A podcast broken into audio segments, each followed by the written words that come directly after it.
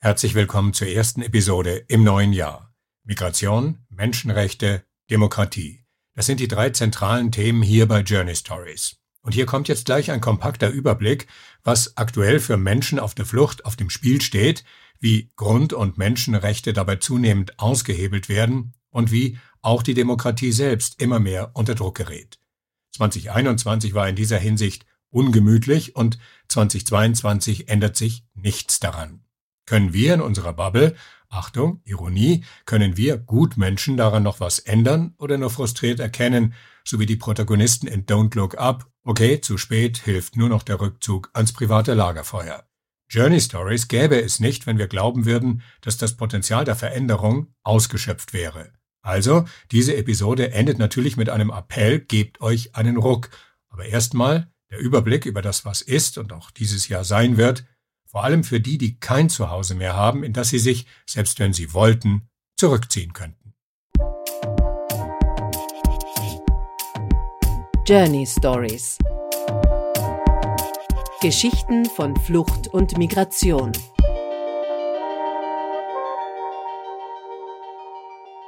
das ist halt leider auch so ein Einfallstor. Also der Umgang mit marginalisierten und mit schutzsuchenden Menschen, mit ausgegrenzten Minderheiten, das ist oft da, wo die Demokratie und der Rechtsstaat als erstes zu wanken beginnen. Ähm, und deshalb wäre es besonders wichtig, auch dort ein Augenmerk drauf zu haben. Sagt Judith Kohlenberger, Migrationsforscherin an der Wirtschaftsuniversität in Wien. Und das ist gleich mal eine starke Ansage. Wenn wir uns darauf verständigen, dass es für uns als Gesellschaft okay ist, Menschen in Not, in welcher Form von Not auch immer, ihre Rechte abzusprechen, dann legen wir die Hand an die Grundlagen unserer eigenen Glaubensgrundsätze. Dass es, zum Beispiel die Charta der Menschenrechte, nicht nur als schöne Idee gibt, sondern dass sie unser Handeln tatsächlich bestimmt, sowie auch die Genfer Flüchtlingskonvention oder das Recht auf Asyl. Was wir aber aktuell erleben, diese Rechtsgrundsätze sind wirklich in Gefahr. Die Belarus-Polen-Krise Genau, sie kommt in den Medien kaum noch vor, ist aber noch nicht vorbei. Und diese Krise ist ein Beispiel dafür. Ich glaube, die Schwierigkeit von Beginn an bei der Polen-Belarus-Krise war die Art und Weise, wie das geframed und dargestellt wurde. Wir hatten von Anfang an eine starke militarisierte Sprache. Ähm, es fallen Begriffe wie hybride Kriegsführung, ähm, Weaponization, also im Grunde die Verwendung von Geflüchteten als Waffen und so weiter was natürlich wirklich perfide ist, ja, weil es gibt de facto Waffen, die eingesetzt werden an der Grenze, Wasserwerfer, Tränengas, Schlagstöcke gegen diese geflüchteten Menschen, ja. Also das ist eine totale Umkehr eigentlich, dann die Menschen als Waffen mhm. zu bezeichnen. Das ist das eine, dass man da von Anfang an ganz stark auf dieser martialischen Ebene auch wirklich den Frame gesetzt hat. Und da fällt es natürlich schwer, dann auch Empathie zu empfinden. Ne? Oder überhaupt anzuerkennen, dass ähm, unabhängig davon, wie so ein Asylverfahren jetzt mal ausgehen würde, dass es weiterhin das Recht darauf gibt, einen Antrag zu stellen auf europäischem Boden. Ja, genau das sagt ja die Genfer Konvention. Das ist sicherlich eine Problematik. Dahinterstehend ist ja aber der Grund, warum diese Menschen kommen. Und soweit ich das überblicke, stammen die meisten aus Syrien, Irak und Afghanistan, ja, also die Länder, die uns seit 2015 auch als klassische Herkunftsländer beschäftigen, weil die Fluchtursachen weiterhin bestehen ähm, und weil die Heimatländer wie Afghanistan und Syrien weiterhin vom Krieg zerrüttet sind, weil viele Menschen auch Angst vor persönlicher Verfolgung haben. Keine Frage. Der belarussische Diktator Lukaschenko lockt Menschen mit falschen Versprechungen ins Land und verspricht ihnen quasi freie Fahrt in den goldenen Westen und lässt sie dann an der Grenze zu Polen stranden. Hier betrachten wir die Möglichkeit, mit der dieser goldene Westen mit der Situation umgehen könnte, wenn er wollte. Das, was sich da jetzt in diesem Grenzgebiet abspielt, das ist einfach eine akute humanitäre Katastrophe, in die man, das muss man auch sagen, willentlich und fast wissentlich hineingeschlittert ist, weil es wäre nicht notwendig gewesen, es so weit kommen zu lassen. Vor allem, weil wir im Grunde rein zahlenmäßig mit einer wirklich überschaubaren Anzahl von Menschen konfrontiert sind. Wäre natürlich von den Dimensionen her leicht verkraftbar, wenn da jetzt einige willige EU-Staaten Deutschland zum Beispiel, Frankreich, wie auch immer, sagen würden, wir nehmen diese Menschen auf, sie bekommen Zugang, was ihr verbrieftes Recht ist, zu einem rechtsstaatlichen Asylverfahren und dann wird man eben sehen, ob Fluchtgründe vorliegen oder nicht. Das wäre auch ein bisschen voreilig zu sagen, das sind alles nur unter Anführungszeichen Migranten, auch das ist problematisch, dass das ein so negativ konnotierter Begriff mittlerweile geworden ist, sondern dass hier Menschen durchaus auch Schutzgründe haben. Ja. Also das ist mal ganz wesentlich, glaube ich. Aber eigentlich könnte man unmittelbar aus dieser Situation wirklich ganz schnell den Druck rausnehmen und die Menschen einfach mal erst versorgen. Hüterin der Genfer Flüchtlingskonvention, um die es hier ganz zentral geht, ist UNHCR, das Flüchtlingshilfswerk der Vereinten Nationen. Und ihr Österreich-Chef in der UNO-City in Wien ist Christoph Pinter. Ich glaube, solange es so viele Flüchtlinge und Vertriebene gibt, wird es UNHCR geben müssen. Und wenn ich da vielleicht kurz in die Geschichte zurückblicken darf, UNHCR wurde 19, Ende 1950 oder Anfang 1951 aus der Taufe gehoben mit einem dreijährigen Mandat. Man hat gedacht, es reicht äh, drei Jahre, uns Zeit zu geben, um das Flüchtlingsproblem nach dem Zweiten Weltkrieg in Europa ähm, bewältigen zu können. Mhm.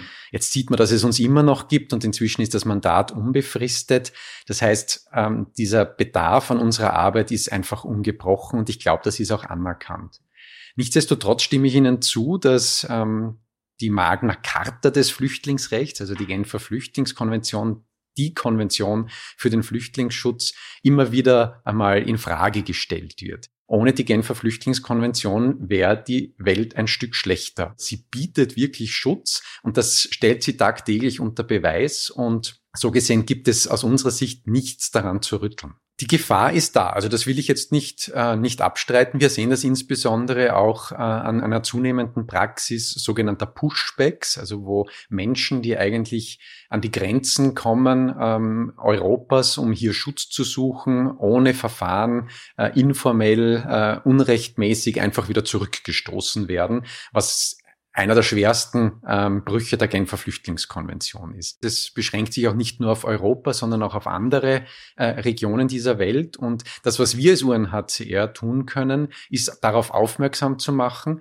darauf hinzuweisen, dass das Rechtsbrüche sind, die sorgfältig untersucht und gegebenenfalls auch sanktioniert gehören. Als UNHCR selbst sind wir kein Gericht, kein Ankläger, der irgendjemanden anklagen oder als Gericht verurteilen kann. Wir können darauf aufmerksam machen und mit Vehemenz dafür fordern, dass die Rechtsstandards, die gültig sind, eingehalten werden. Und diese Praxis, also das bereitet uns natürlich schon Sorge. Es ist jetzt nicht so, dass wir sagen, die GfK ist unantastbar und das wird schon wieder. Äh, ich sehe es halt auch als Teil unserer Aufgabe, äh, eben hier ähm, Bewusstsein zu bilden, darauf aufmerksam zu machen, ähm, laut zu sein und für die Konvention einzutreten, wie viele andere das ja zum Glück auch tun. Also da sind wir ja auch nicht alleine. Stimmt, aber klingt das nicht ein bisschen nach UN-Bürokratie? Wir meinen schon, wir würden gerne, wir sind besorgt. Konkretes Beispiel. Menschen, die über das Mittelmeer nach Europa fliehen wollen, enden nicht selten in libyschen Folterlagern, die selbst das deutsche Außenministerium als KZ ähnlich bezeichnet hat. Das UNHCR müsste sich doch um diese Menschen kümmern, ist aber nicht wirklich präsent. Die EU rüstet die libysche Küstenwache auf und nimmt, so wie es aussieht, die Camps in Kauf, weil beide, Küstenwache und Camps, Menschen auf der Flucht davon abhalten, möglichst auch nur in die Nähe von Europa zu gelangen. Und das UNHCR kann nicht helfen oder will nicht, das, was Sie da jetzt beschreiben, ist eine alles andere als einfache Situation für UNHCR und die kennen wir auch aus anderen ähm, Länderoperationen, dass wir abhängig davon sind, was uns die jeweiligen Machthaber machen lassen und dass wir aber auch immer natürlich einen Blick darauf werfen müssen, wie können wir jenen, für die wir da sein sollen und da sind, auch wirklich helfen. Und wenn man jetzt dieses Beispiel, das Sie da erwähnt haben, heranzieht, dann könnte man sich die Frage stellen, was wäre die Konsequenz? Müssten wir als UNHCR sagen, wir verlassen dieses Land? Ähm, weil wir können das nicht mittragen, ähm, eben auf den von Ihnen beschriebenen Umständen dort weiter tätig zu sein. Die Leidtragenden wären, dass die wenigen, die wir dort erreichen, dann auch niemanden mehr hätten. Und bevor wir unsere Schutzbefohlenen im Stich lassen, ähm, sind wir, glaube ich, durchaus in der Lage, einiges zu ertragen, wenn ich es vielleicht jetzt einmal so sagen darf. Gleichzeitig heißt es natürlich nicht, dass wir der EU auch sagen, ähm, sie sollen diese, die libysche Küstenwache weiter finanziell nur unterstützen, wenn sie sicher sind, dass Menschenrechtsstandards in deren Arbeit eingehalten werden. Da bin ich wieder bei dem vorher, da können wir appellieren, darauf hinweisen, äh, aber äh, mehr gibt unser Mandat nicht her. Und das tun wir, glaube ich, mit durchaus großer Vehemenz aufzuzeigen, äh, was hier alles passiert. Externalisierung heißt das Stichwort, wenn beschrieben werden soll, wie sich die EU-Außengrenze immer weiter auf den afrikanischen Kontinent verschiebt, durch zum Beispiel Militarisierung von Grenzanlagen dort, durch Kooperationen mit zweifelhaften Warlords, über Entwicklungshilfeprogramme, deren Zustandekommen dann ganz eng an Hilfestellung bei der Unterbindung von Fluchtrouten geknüpft ist und durch vieles andere mehr. Private Retter, die in dieser Situation Menschen in Seenot vor dem Schlimmsten bewahren wollen, werden umgekehrt nicht selten kriminalisiert oder ihnen wird vorgeworfen, durch ihr Tun erst recht dafür zu sorgen, dass der, auch so ein unpassendes, aber bewusst verwendetes Wort Ungetüm, dass der Flüchtlingsstrom nicht abreißt. Das ist dann der oft beschworene Pull-Faktor, den es, sagen wiederum viele MigrationsforscherInnen, so gar nicht gibt. Dem stimmt Sophie Weidenhiller von der NGO CI absolut zu. Was es gibt, sind Push-Faktoren. Also die Menschen äh, die, die warten ja nicht am Strand, bis da irgendein deutsches Schiff kommt und sie dann schreien, ah, cool, da fahre ich jetzt mit, ne? Also so läuft das nicht, sondern äh, Menschen fliehen vor Dingen, das, deshalb finde ich das immer so zynisch, wenn wir das als Europäerinnen so sagen, weil die Menschen fliehen wirklich vor, vor grausamen Zuständen, das ist unvorstellbar. Es ist unvorstellbar, was, was Menschen äh, schon vorher auch in, in ihren Herkunftsländern, aber dann vor allem auch in diesen äh, libyschen Lagern dann angetan wird. Und das ist äh, jede Fluchtgeschichte sehr individuell, sehr komplex, sehr langwierig oft. Ne? Also jemand, jemand macht sich nicht äh, in, ich weiß nicht, 2018 irgendwo auf den Weg, weil er die Hoffnung hat, dass er 2021 dann von der deutschen Organisation gerettet wird. Also so funktioniert das einfach nicht de facto. Ne? Und ähm, wir sehen das auch, wenn gar keine Schiffe unterwegs sind. Trotzdem sind die Menschen rausgefahren und trotzdem sind Menschen ertrunken. Und die Menschen machen sich auch selbstständig auf den Weg. Und ganz viele ertrinken, muss ich auch sagen, die Dunkelziffer ist wahnsinnig hoch. Wir wissen nicht, wie viele Leute schon ertrunken sind, ja, weil, weil es ja, weil ja niemand da ist, um das zu kontrollieren. Und ja, die Retter sind insgesamt zu wenige und zu selten da, wenn sich die stillen Dramen mitten im Meer abspielen, aber sie tun eben, was sie können und müssen immer wieder ihre Antwort darauf finden, wenn es hier heißt, aber wir können doch nicht alle aufnehmen. Nein, aber mein, meine Gegenfrage wäre, ähm, wir können doch nicht alle, die sich auf den Weg machen, einfach ertrinken lassen. Ich weiß nicht, an welchem Punkt das überhaupt mal akzeptabel wurde, zu sagen, man betreibt eine Abschreckungspolitik mit Leichen, die im Übrigen überhaupt nicht funktioniert. Es gibt Menschen, die sagen, ich sterbe lieber in Freiheit auf dem offenen Meer, als dass ich zurückgehe in diese Hölle, aus der ich gerade komme. Natürlich hilft es da nicht zu sagen, ah, guck, da sind doch jetzt schon so viele Leute ertrunken. Also das ist irgendwie so dieses perfide, dass man überhaupt schon sich das äh, so argumentieren traut. Ja? Also das wäre, ich weiß nicht, vergleichbar, wenn man sagen würde, na ja, wir, wir, wir heben jetzt alle Corona-Regelungen auf und dann, dann müssen halt, dann müssen halt ein, ein paar tausend oder hunderttausend Leute sterben, aber der Rest ist dann immun oder so, ne? Also das ist menschenverachtend. So, so kann man nicht äh, Politik machen, so darf man nicht argumentieren. Ähm, abgesehen davon, es gibt ja auch also Gesetze, nicht nur moralische Gesetz, Gesetze, sondern es gibt auch die Menschenrechte, die Europäische Menschenrechtskonvention, die Genfer Flüchtlingskonvention, es gibt das internationale Seerecht. Also es gibt ja sogar auch ähm, eine gesetzliche Basis dafür. Ne? Das Problem ist, wenn man an solchen Grundrechten wie den Menschenrechten oder ähm, dem Recht auf Leben äh, anfängt zu rütteln, dann befindet man sich ganz schnell auf ganz dünnem Eis. Ein weiteres Stichwort, das auch dieses Jahr sehr beherrscht, ist eben gerade gefallen, Corona. Die Pandemie hat uns alle noch im Griff. Für viele von uns war und ist das eine Zeit, die uns extrem fordert, beruflich, körperlich, seelisch. Menschen auf der Flucht auch. Nur haben sie so gut wie keine gesicherte staatliche Struktur, auf die sie sich in irgendeiner Form verlassen könnten. Corona hat ihre ohnehin prekäre Existenz nochmal deutlich komplizierter gemacht und in den Lagern, zum Beispiel auf den griechischen Inseln, zum Beispiel auf Lesbos, wird ihr Leben unter Corona-Bedingungen zur existenziellen Not. Das erzählt Markus Bachmann von Ärzte ohne Grenzen. Ein ganz, ganz starker Belastungsfaktor sind die Covid-19-Pandemie-Bekämpfungsmaßnahmen, die komplett disproportional, auch nicht evidenzbasierend, sehr, sehr, sehr viel strenger und härter auf die Menschen, die in den Lagern um die Lager leben müssen, angewendet werden, als auf die Menschen, die ähm, auf den Inseln leben.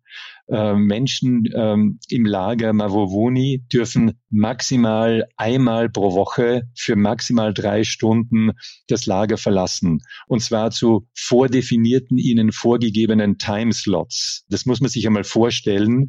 Ich habe komplett die Kontrolle über mein Leben äh, verloren. Ich muss in exakt vorgegebenen äh, maximal drei Stunden die Bedürfnisse des täglichen Lebens. Das sind die paar Einkäufe, die ich machen kann, die Hygieneprodukte, die ich brauche, ähm, die Kindernahrung, die ich brauche, ein paar ähm, Waschmittel besorgen. Ich muss in der Zeit Behördengänge machen und, und, und erledigen. Diese Lager sind vor den Augen Europas, äh, unter den Augen äh, Europas de facto geschlossene Lage geworden. Und die Covid-19-Pandemie ist hier ganz, ganz sicher auch ein Vorwand, um die, äh, diese super restriktiven Maßnahmen äh, den, den, den Menschen aufzubürden. Da passt es leider nur allzu gut ins Bild, dass das erste vor kurzem auf der Insel Samos eröffnete sogenannte Lager der neuen Generation und weitere werden auf den anderen Inseln in Kürze folgen, dass dies Lager also den Hochrisiko- und Hochsicherheitsaspekt noch weiter vorantreibt und damit das Leben der Menschen darin noch weiter verschlechtert. Das ist ein Eindruck, den die gänzlich mit EU-Geldern finanzierten Camps mit viel Hightech und getrennten Bereichen für Frauen und Kinder und mit Spiel- und Sportplätzen unbedingt vermeiden wollen, aber nicht wirklich können. Man kann ja das äh, Lager dieser neuen Generation auf Samos ja sehen, das von einem doppelten Zaun Stacheldraht bewehrt. Ähm, jeder hat die Bilder von Ceuta und Melilla ähm, im Kopf. Ähm, so sehen diese Lager aus. Dass es auch innerhalb des Lagers dann wiederum voneinander abgetrennte Sektoren gibt ähm, unter anderem eben Sektoren, die dann äh, geschlossen sein werden, also wo Menschen dann in Detention, also in, unter Gefängnisbedingungen äh, festgehalten werden. Es befindet sich im Inneren der Insel, ähm, viele Kilometer von der nächsten Siedlung entfernt. Es ist neben der zentralen Mülldeponie äh, von Samos angesiedelt, also direkt äh, Rücken an Rücken nebeneinander. Die Menschen werden dann in den drei Stunden Ausgang, die ihnen eingeräumt werden, nicht einmal den nächsten Ort oder den nächsten Supermarkt oder den nächsten Laden erreichen können und wieder rück, äh, zurückkehren können. Das heißt, dieses Minimum-Quäntchen an, an, an Freiraum oder Bewegungsspielraum, äh, der geht eigentlich zynischerweise äh, komplett, äh, komplett verloren für die Menschen. Dem kann sich nochmal aus anderer Perspektive die Salzburger Kinder- und Jugendanwältin Andrea Holz-Darenstedt nur anschließen. Sie kümmert sich viel um alleinreisende minderjährige Geflüchtete, von denen es sehr viele gibt und die unter den eben beschriebenen Corona-Bedingungen, kaum dass sie in Österreich angekommen sind, also scheinbar in Sicherheit, wieder ein- und ausgesperrt werden, ohne Möglichkeiten der integrativen gesellschaftlichen Teilhabe mit wenig Entwicklungschancen und das zu einem Zeitpunkt, wo genau das das Wichtigste wäre, dabei zu sein. Es hat sich leider nichts verbessert. Im Gegenteil, ich würde sagen, es hat sich sogar verschlechtert. Die Situation für die hier ankommenden Kinder und Jugendlichen, besonders für die unbegleitet ankommenden Jugendlichen, weil Corona so viel überdeckt hat oder so viel ähm, Aufmerksamkeit abzieht, dass äh, diese Gruppe eigentlich ziemlich aus dem öffentlichen Blick geraten ist. Äh, wir sind alle voll mit äh, furchtbaren Nachrichten, welche Auswirkungen es hat auf Kinder und Jugendliche, ganz allgemein und äh, wie die psychische Gesundheit leidet darunter. Aber die Kinder und Jugendlichen da, die Asylsuchern sind, die ja eine besonders vulnerable Gruppe sind, wie wir wissen alle, äh, sind da nicht mehr im Fokus. In diesen Erstaufnahmequartieren, da sind jetzt insgesamt 800 unbegleitet geflüchtete Jugendliche, die monatelang dort sind und zwar wirklich abgeschottet. Also sind mehr oder weniger geschlossene Einrichtungen und Quartiere. Früher und im Vergleich, wenn ich sage, es hat sich äh, verschlechtert, da war äh, vorher, vor diesen zwei Jahren oder noch mehr, äh, doch diese, dieser Solidaritätsgedanke mehr noch im Fokus, ja. Äh, und viele Ehrenamtliche äh, haben ja auch unterstützt, geholfen und, äh, und, und, und, und, und sie begleitet. Und durch diese abgeschlossenen Quartiere können die da jetzt auch gar nicht mehr hinein. Äh, also es hat sich da so gewandelt von einer Kultur der Hilfsbereitschaft und der Unterstützung, die natürlich auch nicht uneingeschränkt war, das ist ja ganz klar. Also der politische Tenor war damals auch schon ein anderer. Aber so die sind jetzt so völlig vergessen und äh, isoliert, abgeschottet. Und sie sind monatelang dort. Das hängt dann jetzt auch mit Corona zusammen. Sie sind deshalb so lange in den äh, in diesen Erstaufnahmemassenquartieren, weil sie in Quarantäne sind, ja. Äh, und zum Schutz der Gesundheit der anderen lässt man sie so lange in diesen äh, in diesen Massenquartieren. Und damit aus den Augen, aus dem Sinn. Populisten und ihre Anhänger mögen das genau so wollen und befürworten, doch dahinter verbirgt sich eben der schleichende und mitunter in beängstigendem Ausmaß voranschreitende Abbau grundlegender Menschenrechte. So sehen, auch wenn es hier und da Verbesserungen gibt, wie sie jetzt etwa unter der neuen deutschen Regierung angestrebt werden, so sehen die Grundzüge der EU-Asylpolitik aus, die, sagt Judith Kohlenberger, seit der von vielen Ländern als traumatisch empfundenen Krise 2015-16 quasi in Overdrive gegangen ist ohne viel dabei zu erreichen. Es gibt schon etwas, was seit 2015 ganz massiv passiert ist, nämlich Aufstockung des Grenzschutzes und ein Einzahlen in diese, wie ich sie nenne, die drei A's der europäischen Asylpolitik. Abschottung, Abschreckung und Auslagerung. Zunehmend sehen wir, dass diese Maßnahmen offenbar nicht dienlich waren oder nicht geholfen haben, diese sogenannte Flüchtlingsfrage der EU wirklich nachhaltig zu lösen. Also wenn das dann wirklich die richtigen Maßnahmen gewesen wären, ähm, wie uns ja auch immer wieder sowohl von den äh, einzelnen Mitgliedstaaten als auch von der Kommission suggeriert wird, dann hätten wir jetzt nicht ständig solche Brennpunkte und dann wären wir nicht immer wieder mit dieser Drohkulisse 2015 darf sich nicht wiederholen konfrontiert. Ja. Sind wir aber. Und daher zählt am Ende das Prinzip Hoffnung dass es möglich ist, daran was zu ändern, ein anderes gesellschaftliches Klima zu schaffen, das dann zu anderem politischem Handeln führt. Die Hoffnung zählt, wenn man so will, für die da oben, in unserem Fall ist das das UNHCR, oder für die da unten, für die privat organisierten Retter vor Ort, die alles geben, um oft genug wenig zu erreichen. Aber die Hoffnung stirbt zuletzt. Hoffnung macht mir, dass es sich oft auszahlt, einen langen Atem zu haben. Und das ist etwas, was man als UNHCR-Mitarbeiter, glaube ich, lernen muss, dass man, dass es oft viele Gespräche braucht und viel an Überzeugungsarbeit, um dann letztendlich etwas zu erreichen, ähm, was man immer schon erreichen wollte und manchmal vielleicht nicht gewagt hat, daran zu glauben, dass man es erreichen kann. Also diese Hoffnung nicht aufgeben. Es, es, es gibt Erfolge, es gibt positive Entwicklungen, es wird nicht alles schlechter. Das ähm, ist das, was ich gelernt habe. Also es gibt in der Zivilbevölkerung, glaube ich, schon eine, eine wahnsinnig große Menge an Leuten, denen das nicht egal ist.